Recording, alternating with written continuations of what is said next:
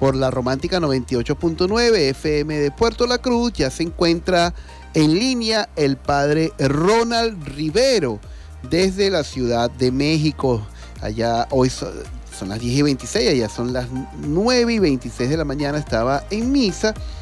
¿Quién es el padre Ronald Rivero? Primero amigo, amigo de personal, en un momento fue rector espiritual del colegio en el cual dirigía, el cual dirigía en la ciudad de Maracaibo.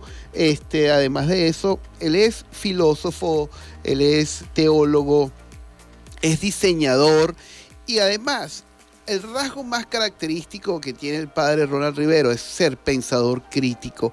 Y eso le ha valido para tener una postura muy interesante acerca de lo que ha sido la vida. Y no solamente la vida, sino la educación. Padre, muchas gracias por estar con nosotros. Sabemos que los domingos para un padre es sumamente complejo por el tema de las misas, pero tú has eh, también hecho un cambio disruptivo con esto de la de la de haber de, llegar a la gente que tiene hasta misas por el canal de YouTube. Síganlo en las redes sociales como Ronald Rivero, el padre 3.0. Bienvenido, padre, ¿cómo está? Hola Víctor, un fuerte abrazo a ti y un fuerte abrazo también a todos y a todas las personas que se unen a través de esta emisora romántica. Mira, es romántica porque es romántica de verdad o es puro nombre. no, porque es de verdad, es de verdad. Todos son románticos y románticas ahí. pues me da muchísimo gusto tu invitación, Víctor. Estoy muy emocionado por reconectar con mi gente de Venezuela. Estoy seguro que tanto en Puerto La Cruz, eh, es Puerto La Cruz, ¿no es cierto? Donde está la sede de la emisora. Eh, es, eh, es, en Puerto La Cruz, pero nosotros estamos geográficamente en el municipio Diego Bautista Urbaneja, mejor conocido como Lechería. Ah, Lechería, perfecto. Pues nada, un fuerte abrazo a toda la gente de Lechería. Y yo te voy a decir algo, toda la gente que he conocido por ti es maravillosa, así que yo estoy seguro que ese equipo que está ahí contigo es maravilloso. Seguro que sí, gracias padre, gracias, gracias, gracias, gracias. Padre, ¿cuál es el sentido de la educación? Eh, bueno, es muy amplio, Víctor. Yo primero quiero decirte que de, por sí soy una persona muy inquieto por el tema de la educación. Eh, básicamente a partir de mi propia educación siento que recibí una muy privilegiada porque eh, fue muy es humanista la educación que recibí y no porque yo la recibí, pero confío en que la educación debe ser un sistema humanista que cree personas sensibles e innovadoras y al mismo tiempo líderes que sean capaces de renovar el mundo, el mundo donde sea que vayan. Una educación debe ser capaz también de, apoyar a la persona, al individuo a detectar sus propios valores, a detectarlos e impulsarlos. Es decir, no podemos seguir confiando en sistemas educativos que se crean moldes de personas de una manera o de otra. Un perfecto sistema educativo es aquel que justamente es imperfecto, es innovador, está en construcción, que no se siente acabado, sino que más bien se siente en un permanente cambio, progreso, en una eh, constante dialéctica para que pueda eh, el individuo junto a sus maestros y demás colaboradores y sus familias dentro de un proceso educativo saber quién es, descubrir quién es y quién puede llegar a ser. Creo que todo eso debe alcanzar un sistema educativo y no puede estar al servicio no solamente de, un sistema político ideológico, ni tampoco de una religión, sino al servicio de las personas que están confiando en ese sistema educativo. Escuchar de un, de un padre sacerdote que no esté bajo la égida de un pensamiento dogmático es súper, es, eh, em, a ver, disruptivo, padre. ¿Por qué dice que no debe estar bajo una égida eh, eh, dogmática? Mira, yo creo que nosotros como personas de fe solo tenemos derecho a inspirar la fe por nuestra buena conducta. Si nuestra buena conducta no es suficiente para inspirar la fe y usamos la Mm, vamos a llamar la asimetría entre el maestro grande, católico, sobre todopoderoso, entre comillas, y, todo sapiente, entre comillas, con una persona que llega apenas a aprender, estamos generando y desarrollando más personas inseguras, poco creativas y al mismo tiempo solapadas o a sí mismas que siempre van a tener como miedo de lo que no saben o segunda que al final van a ser violentas porque tendrán que generar una fuerza mayor para liberarse de ese sistema que se les quiere imponer. Cuando no queremos ni una cosa ni la otra, o sea, ni gente completamente, en mejor, dicho, gente que sea cero apaciguada, porque no es lo que la educación debe buscar, ni gente que esté violenta, necesario, no, para nada necesitamos eso. ¿Cuál sería el término medio saludable de eso? Pues el liderazgo. Y un verdadero y sano liderazgo se crea cuando no das no, compartes, por así decirlo, lo que tú crees que es toda la verdad si más bien inquietas a la persona para descubrirla por sí mismo, para descubrirla por su propio camino y, e inspiras con el camino que te sirvió a ti, ¿no? Yo creo que mucha gente que enseñaba antes la fe a través de la educación, al mismo tiempo era gente fanática, a veces fueron personas que eran, mm, por ese dogmatismo, se querían imponer, incluso cuando eran cuestionados, se ofendían, y todo eso es contrario a la intelectualidad. Cuando una persona es cuestionada, le brindas la oportunidad de abrir nuevas ventanas para el saber. No necesariamente es un insulto, pero la educación desde el dogmatismo puede ser muy limitativa. No, totalmente de acuerdo con, con usted, padre, porque al final yo creo que la educación lo que debe generar es pensamiento crítico y que las personas tomen las decisiones necesarias para, para, bueno, para impactar en el mundo, ¿no? Exactamente, nosotros tenemos que, eh, a través de la educación, lo que promovemos, eh, bueno, deberían todas las escuelas católicas eh, y también las de otras confesiones, escuelas judías, escuelas cristianas, escuelas de cualquier confesión y también, ¿por qué no?, las escuelas laicas, toda escuela, todo sistema educativo tiene que trabajar sabiendo que es una escuela que debe fundamentar su pedagogía en el amor, no solo en sus creencias, sino que desde el amor, el amor es semilla de cualquier creencia positiva, pero en cambio el dogmatismo, la violencia, perdón, eh, la violencia puede nacer en sistemas que ya se sientan completamente hechos y que no eh, que no den espacio al, al, cuestionamiento y a la continua construcción. O sea, cuando yo creo que lo que yo estoy diciendo es toda la verdad y tú me contradices,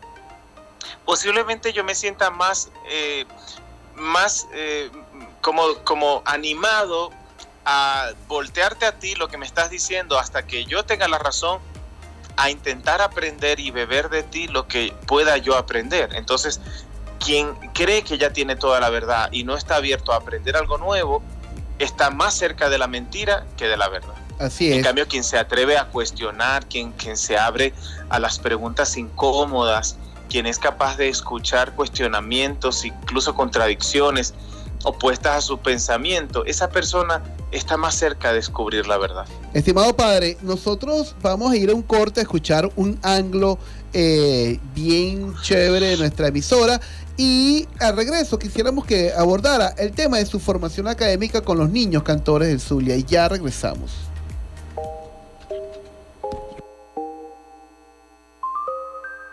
10.49 de la mañana, seguimos en frecuencia educativa conversando sobre educación. Está en línea el padre Ronald Rivero desde la Ciudad de México.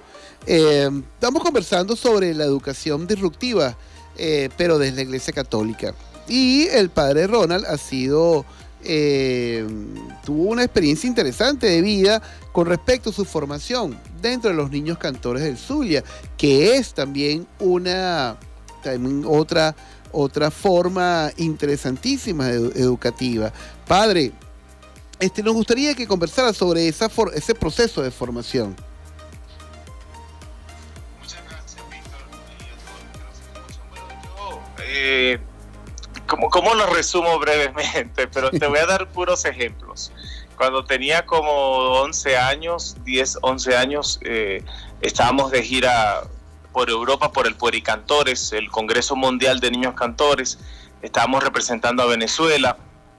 Y ahí me di cuenta de que, no sé, me gustaba todo el ambiente religioso, la música sacra, y pensé yo, eso de ser sacerdote, estábamos en una misa cantándola y en, en la catedral de Salamanca.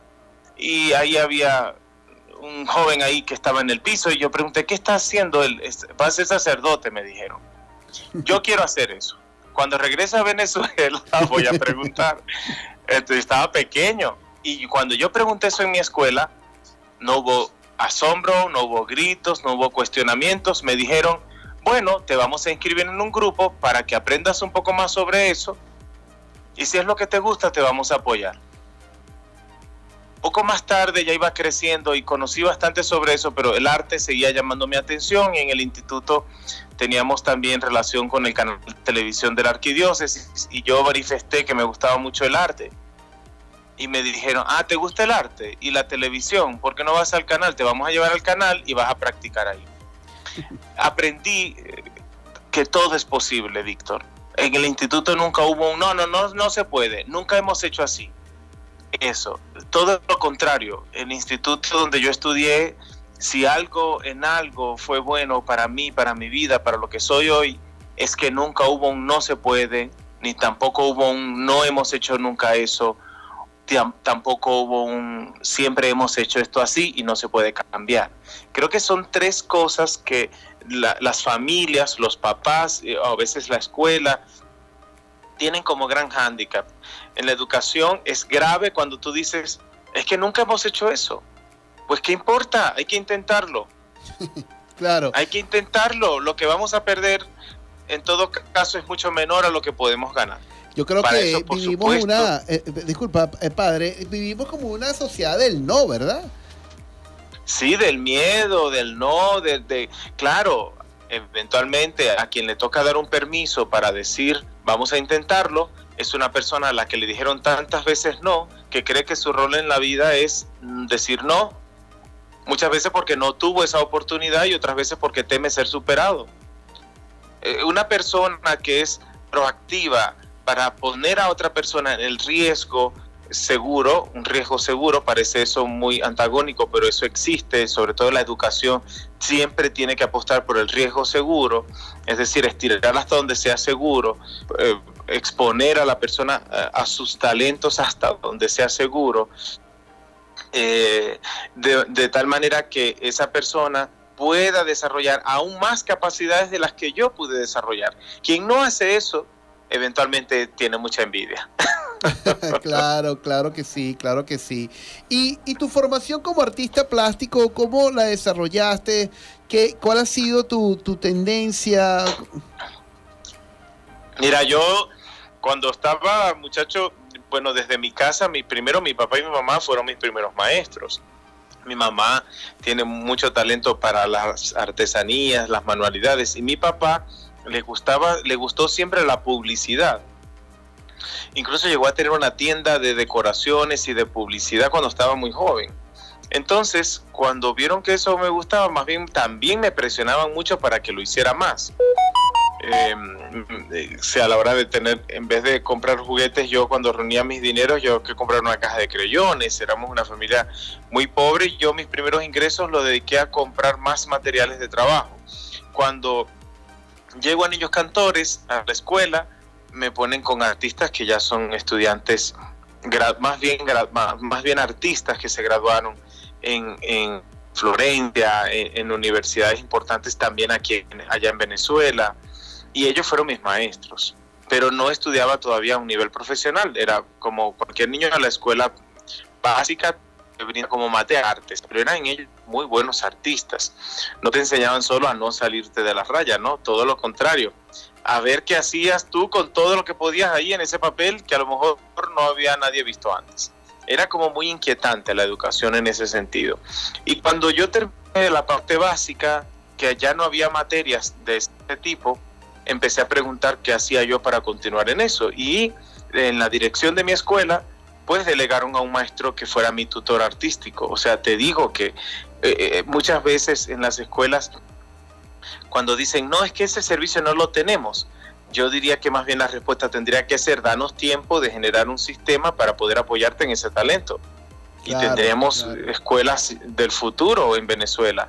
Si, si los maestros dejaran de decir aquí no se hace eso, aquí no se puede, aquí no se eso. Una pregunta, padre. Que simplemente decían, déjanos ver un momento.